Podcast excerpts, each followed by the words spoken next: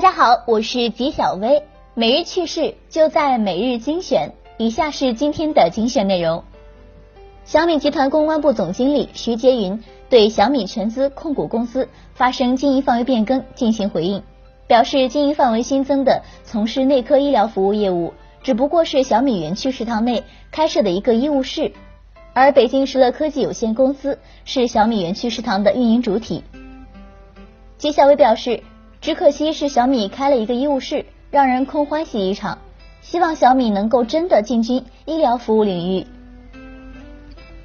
今天，真功夫餐饮发声明回应，因使用酷似李小龙形象图标，被李小龙女儿起诉真功夫餐饮一事，称商标是经过严格审查后获取授权的，十五年以来一直没有被判定侵权或者撤销的行政或司法结论。时隔多年后被起诉也很疑惑，正积极研究案情，准备应诉。纪晓薇认为，说句大实话，如果没有李小龙标志的金字招牌，光凭“真功夫”这三个字，企业也未必能火。真功夫商标用了十五年，并不代表就是正确的。据福布斯印度经济时报报道，华为印度消费者负责人扎尔斯彭表示，华为拥有自己的 HMS。并正在尝试建立移动生态系统，大多数关键应用程序，例如导航、付款、游戏和发信息等应用将准备完成。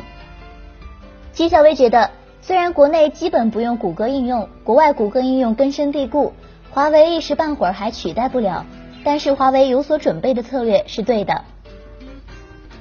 最近有网友发现朋友圈不能评论表情包了，微信的回应是这样的。此前，我们对朋友圈评论发送表情包功能进行灰度测试，部分用户更新七点零点九版本之后可以使用。目前该功能已暂停。吉小薇认为，暂停朋友圈评论表情包是对的，不然没法正常逛朋友圈了。建议微信还是多弄些实用的功能吧。俄罗斯政府宣布完成将内部网络与全球互联网断开的测试。俄政府称，测试期间普通用户感觉不到任何变化。俄方表示，测试旨在确保俄罗斯网络在任何情况下都能够无间断的运行，甚至遭遇外部断网时，境内互联网仍可安全运行。纪晓薇觉得，俄罗斯的断网测试太有必要了。一旦发生战争，网络就是眼睛和耳朵，自己独立是对的。以上就是今天的全部内容，也欢迎各位听众的投稿，我们明天再见。